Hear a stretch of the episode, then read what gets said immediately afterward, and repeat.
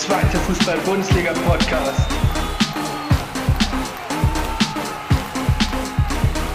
Mit Jan Klein-Racing. Herzlich willkommen zu einer neuen Folge von Tornels, eurem zweiten Fußball-Bundesliga-Podcast. Mit mir, eurem Host, Jan Klein-Racing. Und ja, yeah, ich hoffe, ihr hattet genauso wie ich ein wunderschönes Wochenende, habt die Zeit genossen, habt hoffentlich auch ein wenig zweite Liga geschaut, denn auch dieses Wochenende bot wieder einiges. Also seid auf jeden Fall in dieser Folge gespannt, denn wir haben einiges zu besprechen. Zum einen haben wir da natürlich das Trainerdebüt von Steffen Baumgart, der beim HSV sein erstes Spiel bestreiten durfte, war direkt ein schönes Heimspiel am Sonntag gegen den SV Elversberg. Und die zweite wichtige Nachricht war für mich natürlich der Tod von Anni Bremen unter der Woche.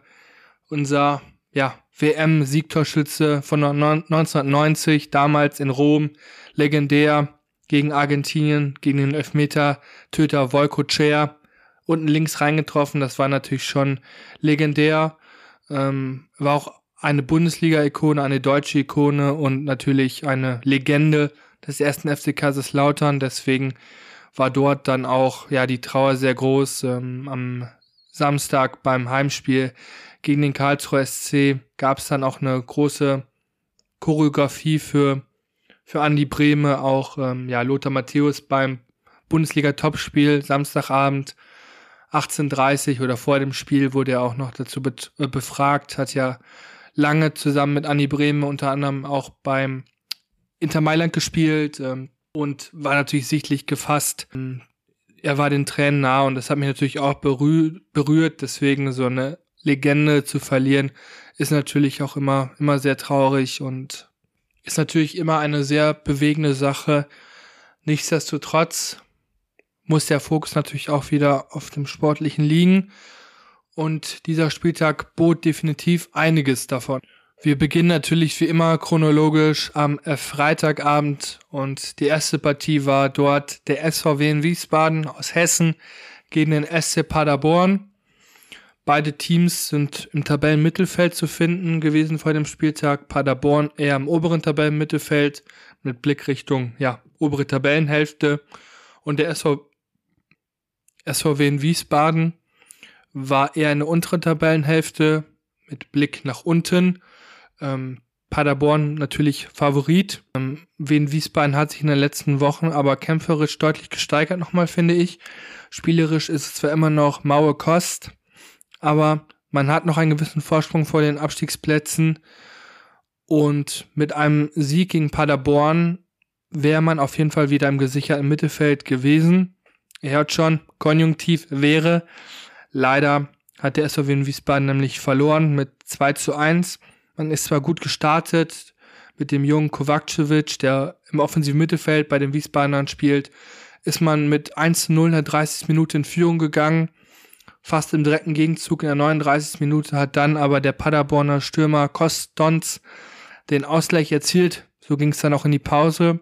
In der zweiten Halbzeit war es dann etwas verhaltener.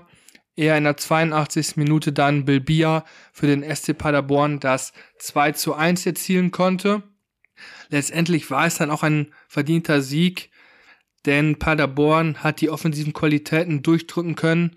Man hat mehr als dreifach so viele Torschüsse wie Wiesbaden aufs Tor gebracht. Äh, Paderborn 16 Torschüsse, wie in Wiesbaden leider nur fünf Stück.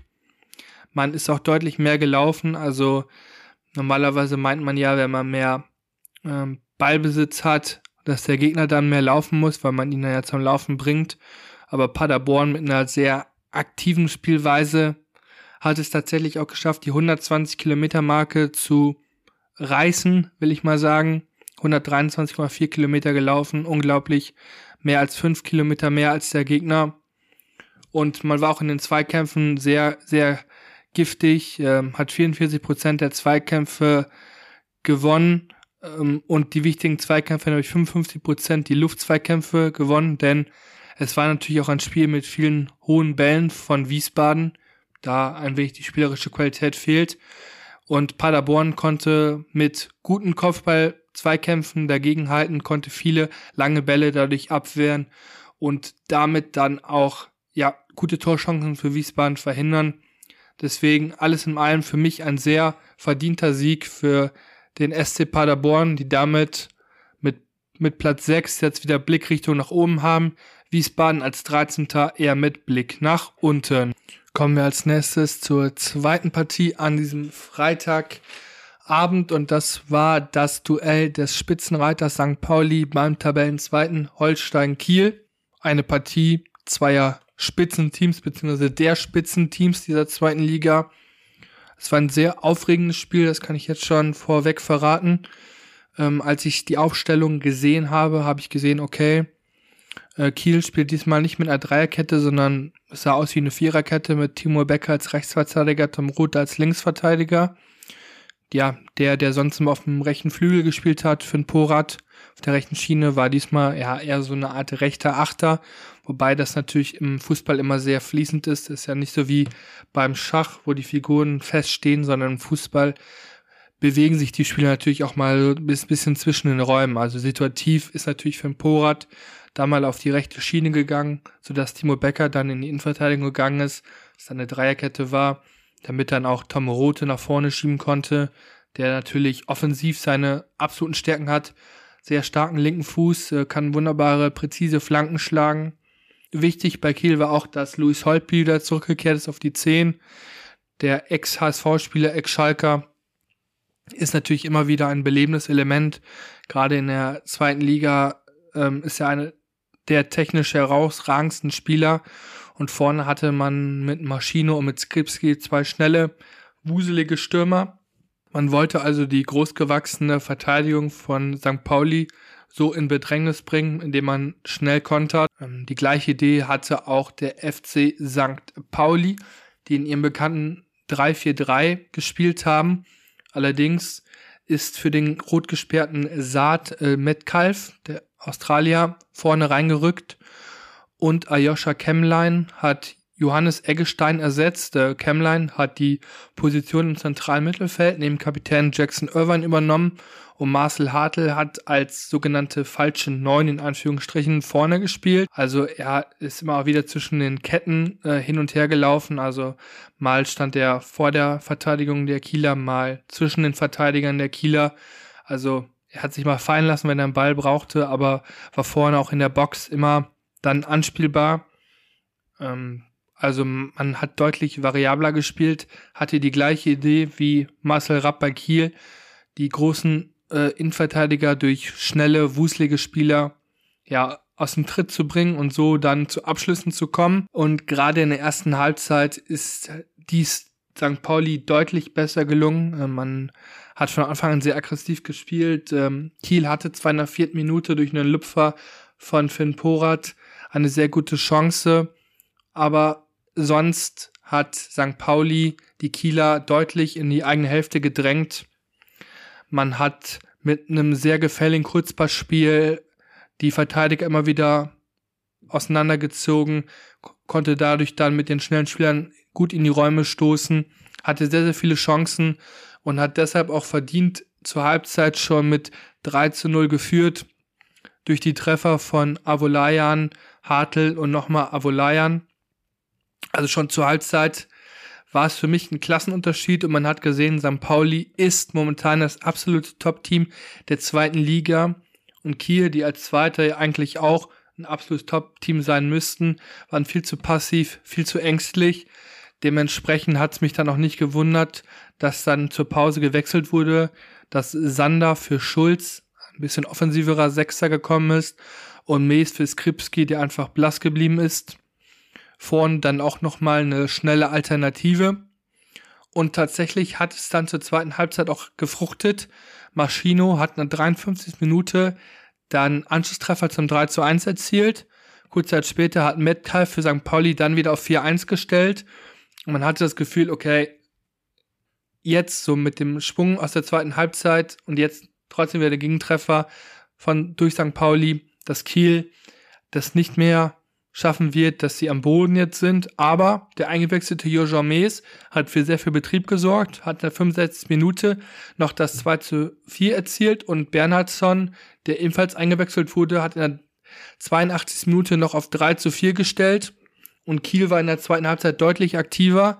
Insgesamt sieht die Schussstatistik auch danach aus, als wenn ähm, Kiel besser gewesen wäre, denn sie hatten insgesamt 12 zu 11 Torschüsse wohingegen natürlich ein Großteil in der zweiten Halbzeit passiert ist. Und beide Teams sind sehr, sehr viel gelaufen. St. Pauli hat unglaubliche fast 133 Kilometer abgerissen. Das ist ein Spitzenwert, kann ich sagen. Also die Jungs waren sehr aktiv, sind sehr viel gelaufen. Ähm, es war auch ein sehr ruppiges und intensives Spiel. Äh, viele Zweikämpfe wurden geführt. Insgesamt 78 Zweikämpfe, äh, 27 Luftduelle. Also sehr, sehr aktives, ruppiges Spiel in der zweiten Halbzeit gewesen. Ähm, und in der zweiten Halbzeit hat Kiel das Kommando übernommen. Insgesamt stehen 61% Ballbesitz für Kiel zu Buche. Also wenn man das Ergebnis nicht kennen würde, nur die Zahlen sehen würde, würde man sagen, dass Kiel das deutlich bessere Team war. Aber man ist erst zu spät in der zweiten Halbzeit aufgewacht und St. Pauli hat halt im Stile eines Spitzenteams am Ende den Vorsprung über die Zeit gerettet und für mich ganz klar gezeigt, dass sie der Aufstiegsanwärter Nummer eins sind. Aber Kiel hat für mich auch in der zweiten Halbzeit gezeigt, dass sie ein Top-Team sein können und sind. Und sie werden in den nächsten Wochen natürlich auch noch ihre Siege einfahren. Das hat man schon deutlich gesehen. Also für mich haben dort die zwei besten Teams der zweiten Liga gespielt und haben ein sieben Tore Feuerwerk abgefeuert. Also auch für den neutralen Zuschauer ein absolutes Top-Duell gewesen. Dann sind wir auch schon wieder am äh, Samstag angelangt und bei der Partie zwischen Eintracht Braunschweig und Hertha BSC Berlin. Ein sehr intensives Spiel, wie ich finde. Zwei Mannschaften, die mich in den letzten Wochen auch sehr beeindruckt haben. Eintracht Braunschweig, ja, unter Daniel Scherning, ich kann es nur Woche für Woche betonen, spielen sehr, sehr kompakt, sehr konzentriert gegen den Ball, können dadurch dann auch mit ihren guten Offensivleuten, mit wie Kaufmann, Helgason, ähm, dann noch Philippe und Gomez kontern, schaffen es immer wieder in den gegnerischen 16er zu gelangen. Man hat auch mit Ron Tom Hoffmann, der jetzt wieder zurückgekehrt ist nach Krankheit, einen sehr, sehr starken Torhüter. Auch die Außenverteidiger mit Rittmüller, Donkor, offensiv und defensiv sehr, sehr stark. Demgegenüber natürlich die Hertha, Bundesliga-Absteiger, die sich so langsam auch in dieser Liga akklimatisiert haben, mit vielen, vielen jungen Spielern aus der eigenen Jugend, wie Winkler, Clemens, Palko Dada, der zurückgekehrt ist, und auch super externen Verpflichtungen wie ein Fabian Reese, der natürlich, ich glaube, wie kein anderer für Kampf, Wille und Leidenschaft steht. Und Paul Dardai hat aus dieser Mannschaft eine sehr gute Einheit auch geformt. In den letzten Wochen war man ja teilweise etwas unkonstant, aber man hat trotzdem noch Kontakt zu den oberen Plätzen. Und es war auch eine sehr intensive Partie gegen Eintracht Braunschweig. Ähm, Braunschweig ist sehr, sehr gut gestartet, haben am Anfang viele gute Aktionen gehabt im gegnerischen 16er, wurden dann auch durch einen ihrer besten Spieler Fabio Kaufmann in der 14. Minute belohnt. Man ist mit 1 zu 0 in Führung gegangen. Eine sehr, sehr verdiente Führung für mich. Ähm, ja, und in der zweiten Halbzeit musste pa äh, Paldada dann noch etwas ändern. Hat dann zur Pause auch dreifach gewechselt. Hat für den schwachen Buchalakis, der ja maßgeblich am 1 zu 0 für Braunschweig beteiligt war, als er einen Rückpass zum Teuter viel zu kurz gespielt hat, dadurch dann Fabio Kaufmann auch erst in die Show gekommen ist das 1-0 erzielen konnte. Es war einfach nicht sein Tag von Buchalakis, deswegen hat man Linus Gechter gebracht, hat dann Philipp Clemens wieder auf die 6 beordert und Gechter in die Innenverteidigung. Und ein sehr, sehr wichtiger Wechsel für im Laufe der Partie war die von Masa für Winkler. Masa, der hat schon in der vergangenen ähm, Rückrunde für Hertha gespielt, hat am letzten Spieltag in der Bundesliga sogar in Wolfsburg getroffen, war dann lange verletzt, ist jetzt wieder zurückgekehrt für den Winkler, der auch ein wenig ja, blass war in der ersten Halbzeit. Und der dritte Wechsel war dann Tabakovic für Niederlechner, der sehr blass geblieben ist. Tabakovic, ein großer, wuchtiger Stürmer, gut mit dem Rücken ähm, zum zur gegnerischen Abwehr sehr stark darin. Und ich glaube, das hat man auch gegen eine robuste Innenverteidigung von Braunschweig jetzt einfach gebraucht. Einer, ein Klotz, der auch körperlich etwas dem entgegenzusetzen hat. Und belohnt wurden diese Wechsel dann auch in der 52. Minute, als Rese über links sehr gut sich durchtankt im 16er, dann im Rücken der Abwehr Massa sieht, der dann einschiebt. Ähm, ja, Massa ist jetzt der jüngste Bundesliga und der jüngste Zweitligatorschütze für die Hertha. Deswegen herzlichen Glückwunsch. Schönes Comeback für den Jungen und eine, ein verdienter Ausgleich. Ähm, und es hätte sogar noch mehr sein können, denn in der 77. Minute hat Braunschweig sich selbst geschwächt. Äh, der Endverteidiger Kurucay wegen einem groben Foulspiel hat die glattrote Karte gesehen. Also war Hertha circa 20 Minuten noch in Überzahl, konnte daraus dann aber kein Kapital mehr schlagen, weshalb dann ja das Unentschieden insgesamt in, in Ordnung geht. Hertha verweilt jetzt mit 33 Punkten im Mittelfeld. Braunschweig kann sich weiter Luft im Abschießkampf verschaffen, ist Tabellen 15. Spielen eine sehr, sehr gute Rückrunde, ähm, sind auch läuferisch ganz gut dabei gewesen mit 114 Kilometern zu 117 der Hertha. Hatten auch gute Torschüsse mit 8 zu 13, haben aber, wie es in den letzten Wochen noch üblich war, Hertha vermehrt den Ball überlassen, hat nur 42 Prozent Ballbesitz, haben also ja, Hertha das Spiel machen lassen, sind dafür dann aber auch in den Zweikämpfen griffiger gewesen, haben 53 Prozent Zweikämpfe gewonnen und 58 Prozent Luftzweikämpfe. Also die harten, wichtigen Duelle hat Braunschweig für sich entschieden. Hertha war als klarer Favorit natürlich in dieser Partie dazu verpflichtet, das Spiel zu machen. Erste Halbzeit hat nicht ganz so gut funktioniert. Zweite wurde es dann besser. Alles in allem würde ich sagen, ein verdientes Unentschieden. Zweier Teams, die wir in dieser Saison insgesamt begeistern. Kommen wir dann zur zweiten Partie an diesem Samstag und das war das Niedersachsen-Duell zwischen dem Tabellenletzten VfL Osnabrück und dem Club aus der niedersächsischen Hauptstadt Hannover 96. Manche würden es als Derby bezeichnen, manche auch einfach nur als Regionenduell. Sei es wie es ist. Es war auf jeden Fall eine fantastische Stimmung an der Bremer Brücke. Kleines Stadion, aber man merkt einfach, die Fans sind sehr enthusiastisch, heim wie auswärts. Und nach den letzten Ergebnissen war natürlich klar, dass Hannover 96 diese Partie gewinnen muss. Sie sind oben mit dabei, Osnabrück abgeschlagener Letzter. Aber man darf nicht vergessen, dass Osnabrück in den letzten Wochen schon spielerisch sich äh, verbessert hat. Man steht hinten sehr, sehr stabil mit einer starken Innenverteidigung aus Jumpy und Diakite. Und nach vorne hat man jetzt auch so langsam ein paar gute Spielzüge einstudieren können. Mit Engelhardt einen guten Stürmer, mit Croissants, einen technisch sehr versierten Mann, mit Niemann einen schnellen Flügelspieler. Dazu hat man dann ja auch noch mit Makridis und Conte sehr schnelle Spieler, die man immer noch von der Bank bringen kann. Also es steckt schon sehr viel Qualität drin. Und Hannover 96 hat ja seit dem Abgang von Linksverteidiger Derek Köhn hinten links auch so eine kleine ja, Baustelle in dieser Partie hat man es dann mit Array MB als Linksverteidiger gelöst in der Viererkette. Und ja, äh, diese zweite Liga oder dieses Spiel war für mich exemplarisch für die zweite Liga, denn, denn beide agieren aus einer sicheren Defensive und wollen durch schnellen Umschaltfußball nach vorne gelangen. Und natürlich hat Hannover 96 die höhere Qualität, die höhere individuelle Qualität. Aber Uwe Koschnet hat es geschafft, dass Osnabrück es auch schafft, schnell nach vorne zu kommen. Und typisch für die zweite Liga ist, dass jeder jeden schlagen kann. Und das wird natürlich in dieser Partie sehr deutlich, denn Osnabrück hat dieses Duell tatsächlich mit 1 zu 0 für sich entscheiden können und hat dafür gesorgt, dass Hannover 96 nicht in die absolute Spitzengruppe gelangt. In der 61. Minute hat Engelhardt einen schönen Kopfball nach einer schönen Vorlage von Tesche das 1 zu 0 erzielt. Und danach war Osnabrück auch defensiv sehr, sehr stabil. Die Einwechslung von Hannover in Form von äh, Christiansen für Kunze oder Vogelsammer für Schaub oder in der ersten Halbzeit schon äh, Teuchert für den angeschlagenen Tresoldi haben einfach nichts gebracht. Sie haben kaum Impact gehabt ähm, und deshalb hat es am Ende auch einfach nicht gereicht, weil Osnabrück sehr, sehr gut stand hinten, gut sortiert war, defensiv die Reihen gut verschoben hat, sodass Hannover nicht in gefährliche Räume kommen konnte, wo sie dann abschließen können.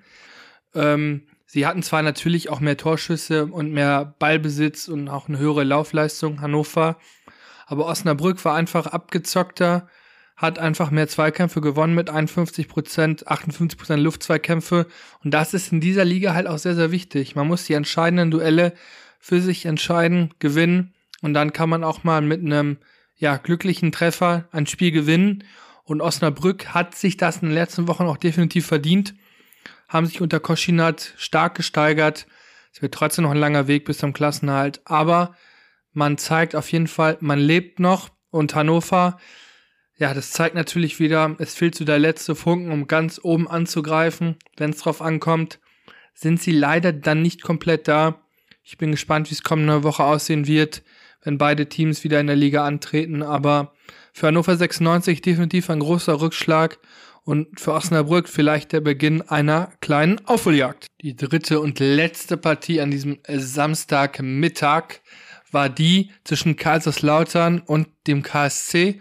Und das Spiel stand zum einen natürlich unter dem Gesichtspunkt, dass Friedhelm Funke sein Heimdebüt als Trainer für Kaiserslautern gegeben hat. Und zum anderen natürlich auch ein Gedenken an, ja, den Ka ehemaligen Kapitän des 1. FC Kaiserslautern und auch FCK-Legende Andi Brehme, der ja, wie ich im Intro schon gesagt habe, unter der Woche verstorben ist. Ähm, man hat natürlich auch gemerkt, beide Fanlager, obwohl sie sich nicht sehr mögen, haben geschwiegen während der Schweigeminute. Deswegen, es sollte natürlich selbstverständlich sein, trotzdem Respekt auch an die KSC-Fans, dass sie nicht gepfiffen haben währenddessen oder auch keine Spruchbänder oder Plakate gezeigt haben. Das wollte ich nochmal herausheben. Und äh, dann ging das äh, Spiel los. Friedhelm Funkel mit einer sehr defensiven Aufstellung. Man hat mit einer Viererkette gespielt, davor dann auch mit zwei Sechsern, die aber eigentlich auch in der Innenverteidigung spielen können. Man hatte eigentlich mit Tashi Redondo Acher nur drei Offensive, dahinter Marlon Ritter. Und ähm, man hat sich auf jeden Fall sehr, sehr vor dem eigenen 16er verschanzt. Das war ein sehr passiver Fußball vom ersten FC Kaiserslautern. Ähm, und der KSC und der Christian Eichner hatte dadurch auch leichtes Spiel. Man hatte viel Ballbesitz äh, und hat es dann auch immer wieder geschafft, mit einfachen Pässen, Pässen hinter die Kette die FCK-Abwehr auszuhebeln. Also obwohl sie so defensiv standen, kam es trotzdem zu Lücken und in der zweiten Halbzeit äh, war der KSC dann auch einfach eiskalt. Äh, in der 51 Minute erst Wanicek schön ähm, nach einem schönen Pass von Burnic. Dann in der 58 Minute hat Nebel schönen Pass auch wieder in die Schnittstelle gespielt. Matanovic, der Stürmer, alleine vor Kral, hat dann locker eingeschoben. Nebel hat dann selbst in der 81. Minute das 3 zu 0 erzielt und Zivzi Warze hat da nach einer schönen Flanke von Tide das 4 zu 0 gemacht. Äh, es war für mich leistungsgerecht. Der erste FC Kaiserslautern war sehr, sehr schwach. Deswegen kann ich auch die Unruhen der Fans verstehen, die das Stadion vorzeitig verlassen haben, die zwischenzeitlich auch, ja, laut skandiert haben, was sie von dem Spiel halten. Der erste FC Kaiserslautern hat, ist nur 112 Kilometer gelaufen, also ist kaum in Bewegung gekommen. Ähm, es war einfach für den KSC ähm, Lücken zu finden. Auch die Zweikampf, man hat ja mehr als die Hälfte der Zweikämpfe verloren. Man ähm, war auch in der Luft sehr, sehr schwach. Also es war für den KSC einfacher, äh, dieses Spiel zu gewinnen und deswegen ein verdienter 4 zu 0 Sieg, KSC auf Platz 9 und der FCK verharrt auf Relegationsplatz 16. Also es wird auf jeden Fall spannend in den kommenden Wochen, wie Friedhelm Funkel ja, seine Mannschaft aufs Feld schicken wird, ob, man, ob er vielleicht ein bisschen mutiger offensiver spielen lässt oder weiterhin so einen passiven Fußball spielen lässt. Weil dann kann ich mir vorstellen, dass die Gegner noch öfter zu guten Torchancen und zu Toren kommen werden. So, dann sind wir am Samstagabend angelangt und dieses Spiel war Magdeburg gegen den FC Schalke 04. Endstand 3 zu 0. Und ich auch als Schalke-Sympathisant will ich mal sagen, weil aus der Region, wo ich komme, sind sehr, sehr viele Schalke-Fans. Ich habe viele Freunde, die haben Dauerkarten. Und deshalb interessiert mich Schalke natürlich auch sehr. Und das, was ich in der ersten Halbzeit da sehen musste gegen Magdeburg, war das Schlechteste, was ich, was ich in letzter Zeit gesehen habe. Oder zumindest seitdem ich wirklich denken kann. Denn das war so schlecht von Schalke. Schalke wieder mit einer Fünferkette. Man war passiv, man ist nicht in die Zweikämpfe gekommen. Äh, Magdeburg hat es sehr, sehr einfach gehabt, äh, Spiele, äh, die Sachen spielerisch zu lösen. Man äh, man erinnert sich immer nur an Ito gegen Cedric Brunner auf der rechten Seite. Also auf der rechten Verteidigerseite aus Schalke-Sicht, linke offensive Seite von Magdeburg, der immer wieder mit dem gleichen Trick nach kurz nach innen antäuschen und außen vorbeiziehen ganz einfach an Brunner vorbeigekommen ist, hat es drei, vier Mal gemacht. Es wird immer wieder gefährlich im Schalker 16er ohne ihren Keeper Marius Müller der gut gehalten hat, der seine Vorderleute auch immer wieder motiviert angefeuert hat, auch teilweise angeschrien hat. Wäre es noch höher ausgegangen zur Halbzeit. Also bei Schalke hat gar nichts funktioniert. Äh, Karel Gerhardt, der stand eigentlich nur an der Seitenlinie und war selber, glaube ich, fassungslos, paralysiert, konnte nichts machen. Ähm, der Experte Mike Franz, zum Beispiel beim äh, Sender Sport 1 als ja, Experte dort und Co-Kommentator, hat auch immer wieder erklärt, ja, Magdeburg kann von rechts diagonal den Ball nach links schlagen. Dann kann Ito gegen Brunner sich durchsetzen, in die Mitte spielen und einer von Magdeburg steht da meistens. Und ich glaube, wenn man das Spiel auch als Laie so einfach analysieren kann, den Gegner so einfach analysieren kann, es darf einfach nicht sein.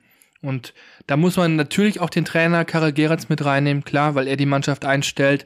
Aber ich würde mir selbst auch als Spieler ein bisschen mehr Selbstkritik wünschen und auch einfach mal ein bisschen Eigeninitiative und dann sehe ich ja auch als eigener Spieler, es funktioniert gerade nicht, wir müssen irgendwas ändern, dann spreche ich mit meinen Mitspielern, äh, dann verändere ich auch irgendwas. Aber es kam gar nichts. Also für mich war das in der ersten Halbzeit eine tote Mannschaft, wo gar nichts ging. Äh, von außer Kalasch und Marius Müller würde ich, glaube ich, allen eine 6 geben zur ersten Halbzeit. Das war von allen schlecht. Ähm, ich habe mich auch schon vor der Partie gefragt, warum einer der besten Verteidiger mit Merkin auf der Bank ist. Gut, ist wieder eine andere Frage, ähm, warum auch wieder kein Jugendspieler mit dabei ist, die auch so erfrischenden Fußball spielen in der U23 in der Regionalliga, spielen guten Fußball, U19 unter Norbert Elgert, viele talentierte Jungs, keiner dabei.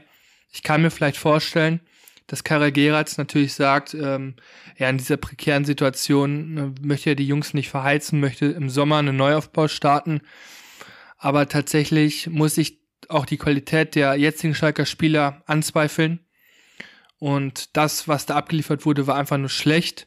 Ähm, ich glaube, der einzige Grund, warum ein Marcin Kaminski in der Endverteidigung noch spielen darf, ist, weil er eine gute Spieleröffnung hat. Er hat, ist aber körperlich und geistig im Kopf viel zu langsam für den modernen Profifußball. Also bis er mal eine richtige Entscheidung trifft, dauert es zu lange. Dann ist der Gegenspieler schon längst wieder am Ball einfach nur schwach. Timo Baumgartel war auch mit, nur mit sich selbst beschäftigt. Äh, Ojan hat gar nichts hinbekommen als linker Schienenspieler. Brunner wurde die ganze Zeit ja ausgespielt von Ito. Auch im Mittelfeld mit Schallenberg, der defensiv wie offensiv keine Akzente setzen konnte, kaum in den Zweikampf gekommen ist. Mit einem Idrissi, mit einem Seguin, die einfach nach vorne, wo es nichts ging. Selbst Kenan Karaman hat es in dieser Partie nicht geschafft, irgendwas zu kreieren. Chulinov hing auch nur neben sich. Also von vorne bis hinten war es eine absolute Nichtleistung des FC Schalke 04 in der ersten Halbzeit.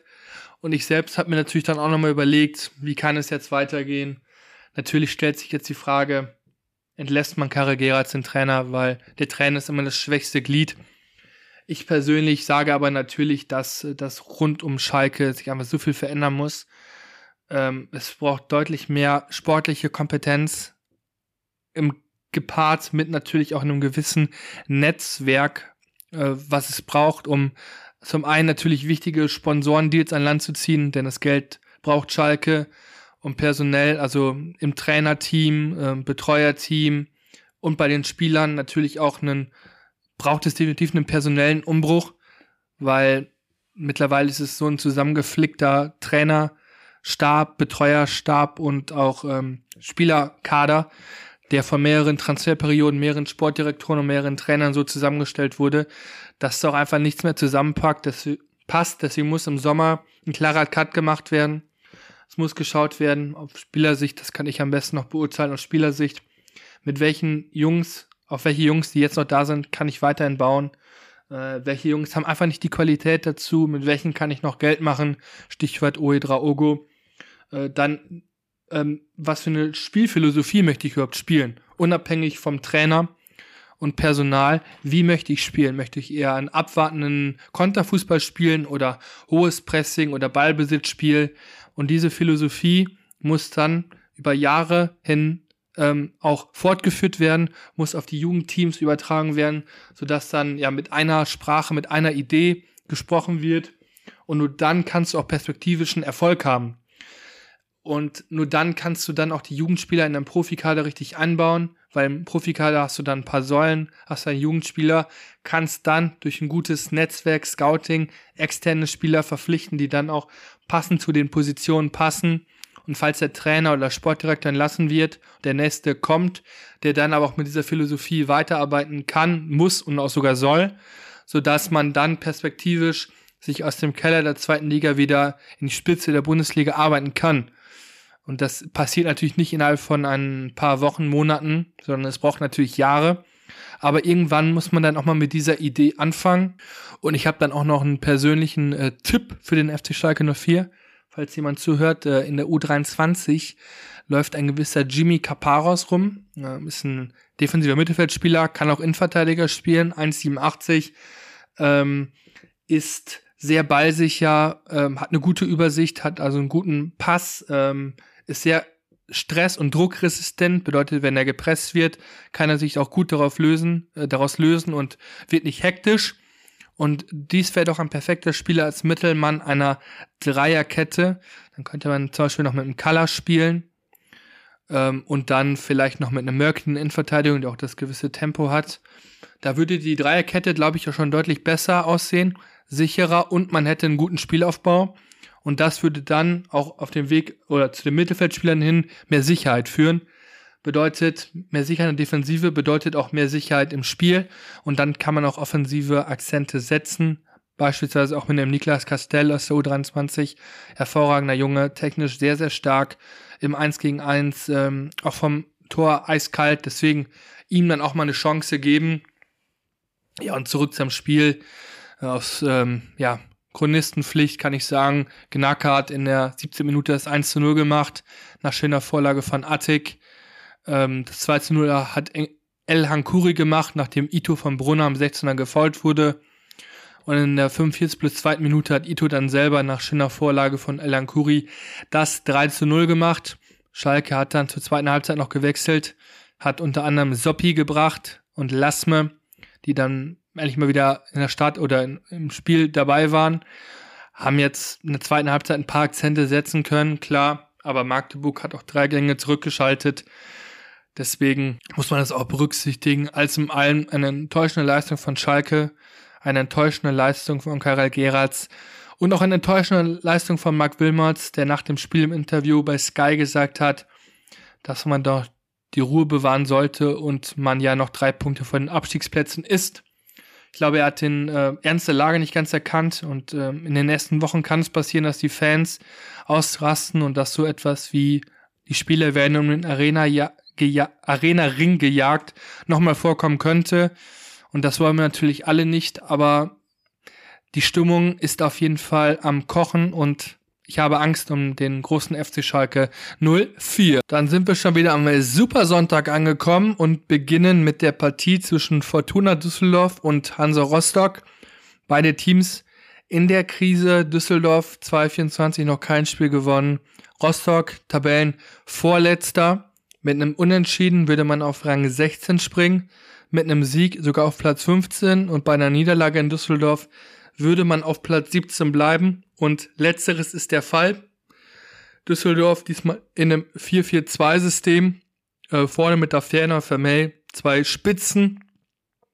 Äh, Johannesson erstmal nur auf der Bank und Düsseldorf legte los wie die Feuerwehr. In der 16, 18 Minute Klaus Tanaka direkt mit dem 2 zu 0 für Düsseldorf.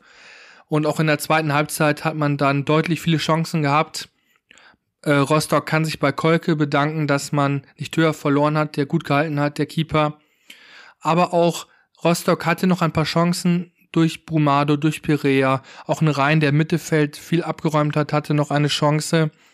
Auch Dressel gut gegen den Ball gearbeitet, hatte zwar keine Chance, hat aber auch viele Angriffe einleiten können. Alles im allem kurz und knapp. Düsseldorf gewinnt erstmals 2-24 und ist zurück im Aufstiegsrennen. Und Rostock unter Mersat Selimbegovic bleibt weiterhin im Abstiegskampf. Und für sie wird es sehr eng mit dem Klassenerhalt. Die zweite Partie an diesem Sonntag war das Frankenderby zwischen der Spielvereinigung Greuther Fürth und dem ersten FC Nürnberg. Eine für mich sehr, sehr interessante Partie natürlich gewesen. Ich war halt gespannt. Beide Teams sind oben mit dabei. Führt sogar noch weiter oben. Ähm, man hat in den letzten Wochen ein bisschen federn lassen. Aber man ist natürlich immer noch ein Top-Team in dieser Liga.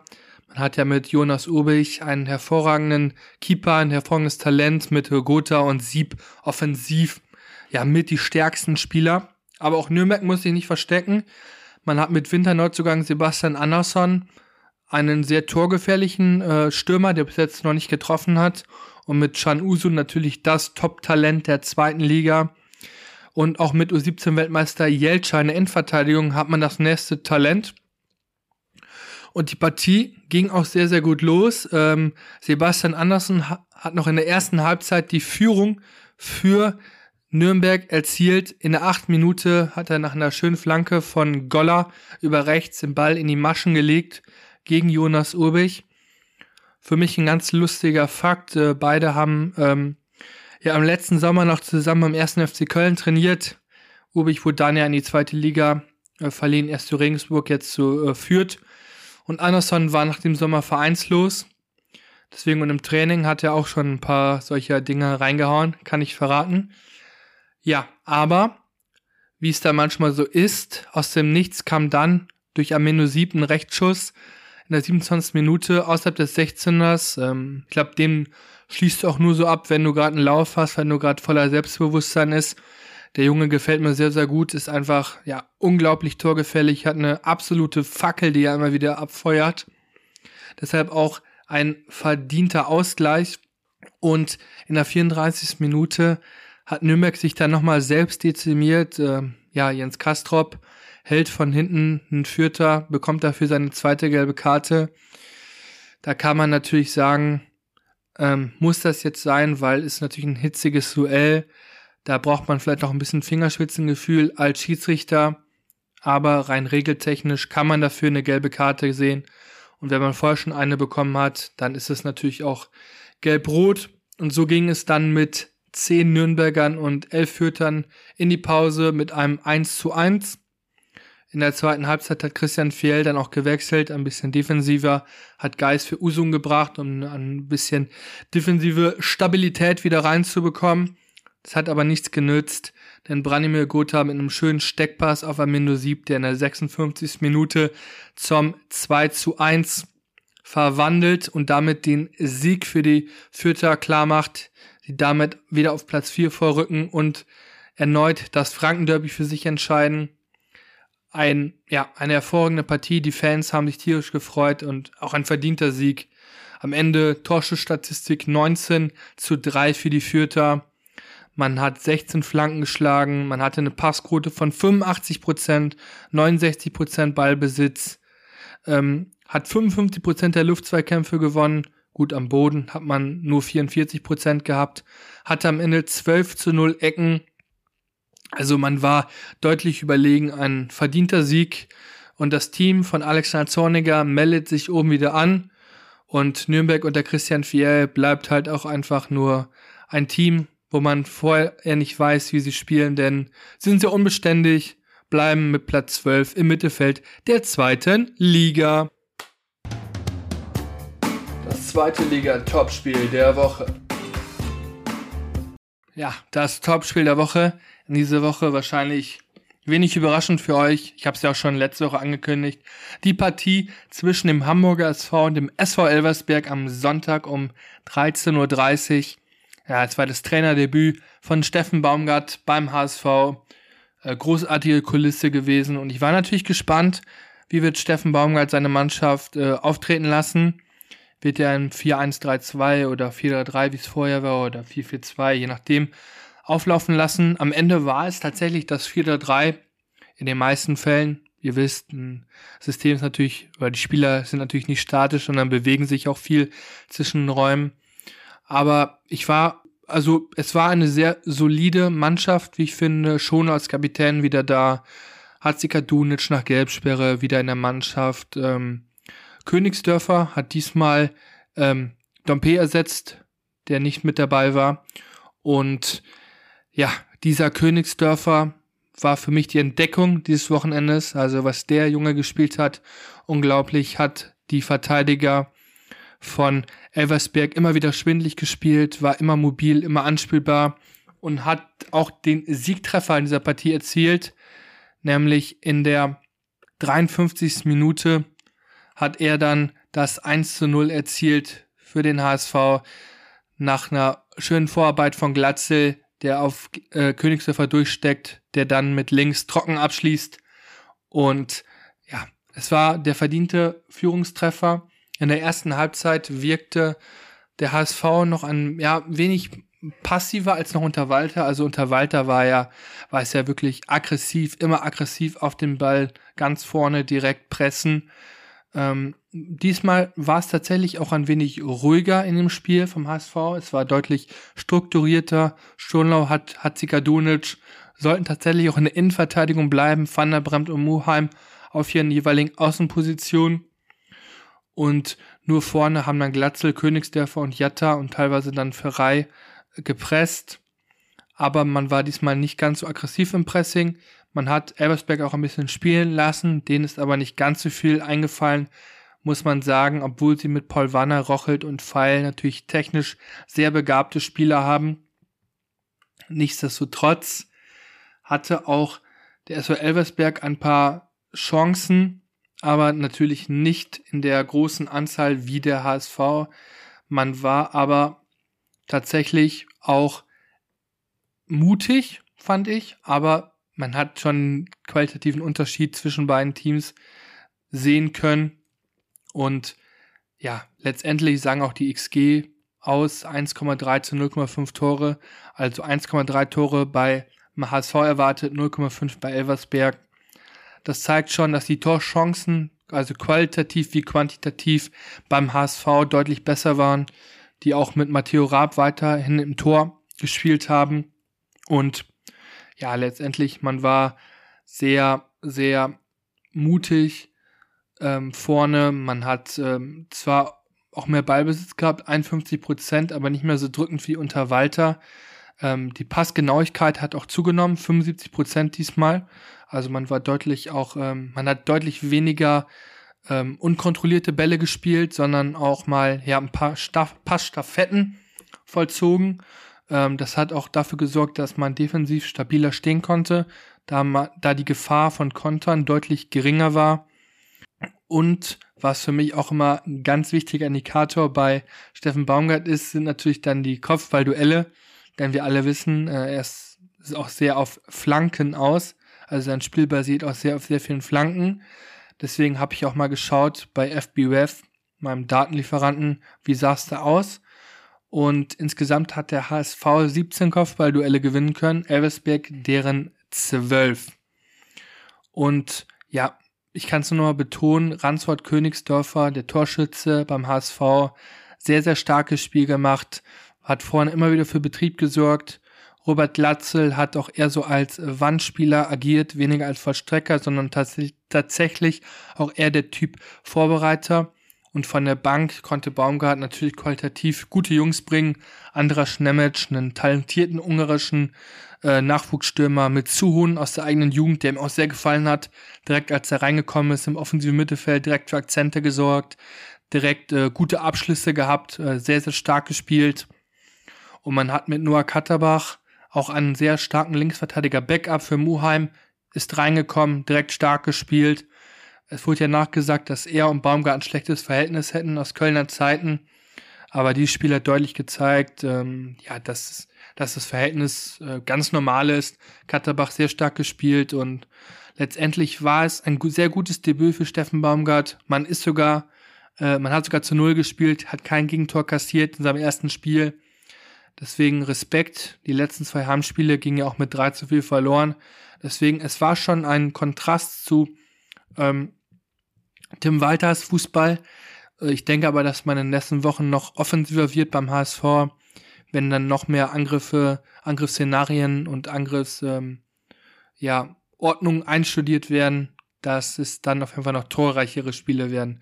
Davon gehe ich sehr stark aus. Für mich war es auf jeden Fall ein absolut spannendes Spiel. Ich habe mich gefreut, Steffen Baumgart wieder an der Seitenlinie zu sehen und freue mich definitiv auf seine nächsten Auftritte am nächsten Sonntag beim Heimspiel gegen Osnabrück. Klein Racings Großer der Woche. Kommen wir dann zu Klein Riesings Großer der Woche und das war in dieser Woche für mich der Innenverteidiger des VfL Osnabrück, Maxwell Jumpy. Er hat ein hervorragendes Spiel gegen Hannover 96 gemacht, hat defensiv den Laden aufgeräumt, hat für kein Gegentor gesorgt und offensiv hat er auch einen schönen Kopfball gehabt und ganz wichtig, er hat es tatsächlich geschafft, er ist der schnellste Bundesliga-Profi in der ersten und zweiten Liga in dieser Saison. Mit 36,58 kmh wurde er geblitzt, also in der 30er-Zone, ja, hätte er jetzt ein Knöllchen. Für mich ein herausragendes äh, Innenverteidiger-Talent kann im Spielaufbau natürlich noch ein wenig stärker werden, aber sehr schnell, sehr robust im Zweikampf, ähm, ist auch immer eng am Mann dran, also sehr zweikampfstark und auf jeden Fall auch einer mit Perspektive, da er noch sehr jung ist, äh, kommt gebürtig aus der Bochumer Jugend, hat auch beim HSV schon in der Jugend gespielt und ist einer, den man für ambitionierte Zweitligisten und auch für Bundesligisten im Auge haben sollte. Also wenn Scouts hier zuhören, beobachtet den Jungen nochmal genauer weil ich definitiv denke, dass er mit noch besseren Mitspielern sich noch weiterentwickeln kann und wenn er seinen Spielaufbau noch weiter verbessert, ist er wird oder wird er ein sehr sehr guter Innenverteidiger werden, dem dem ich auf jeden Fall auch Bundesliga Niveau zutraue.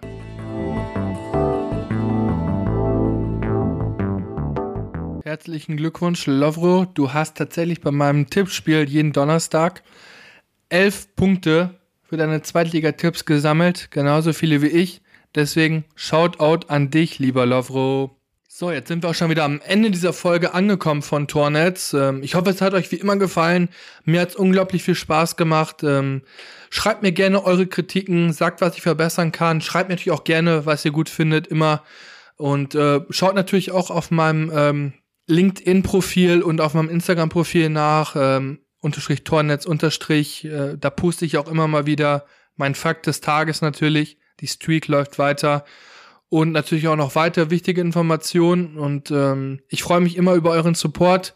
Es macht mir unglaublich viel Spaß und ich freue mich immer wieder von euch positiv zu hören und wenn ihr mir Bilder von meinen Aufklebern schickt, die, die ihr irgendwo gefunden habt, äh, zaubert mir immer ein Lächeln ins Gesicht und ich freue mich immer wieder auf den nächsten Zweitligaspieltag. In diesem Sinne, bleibt gesund und in Köln sagt man, machet Jod und somit halt es auch. Also, machet Jod!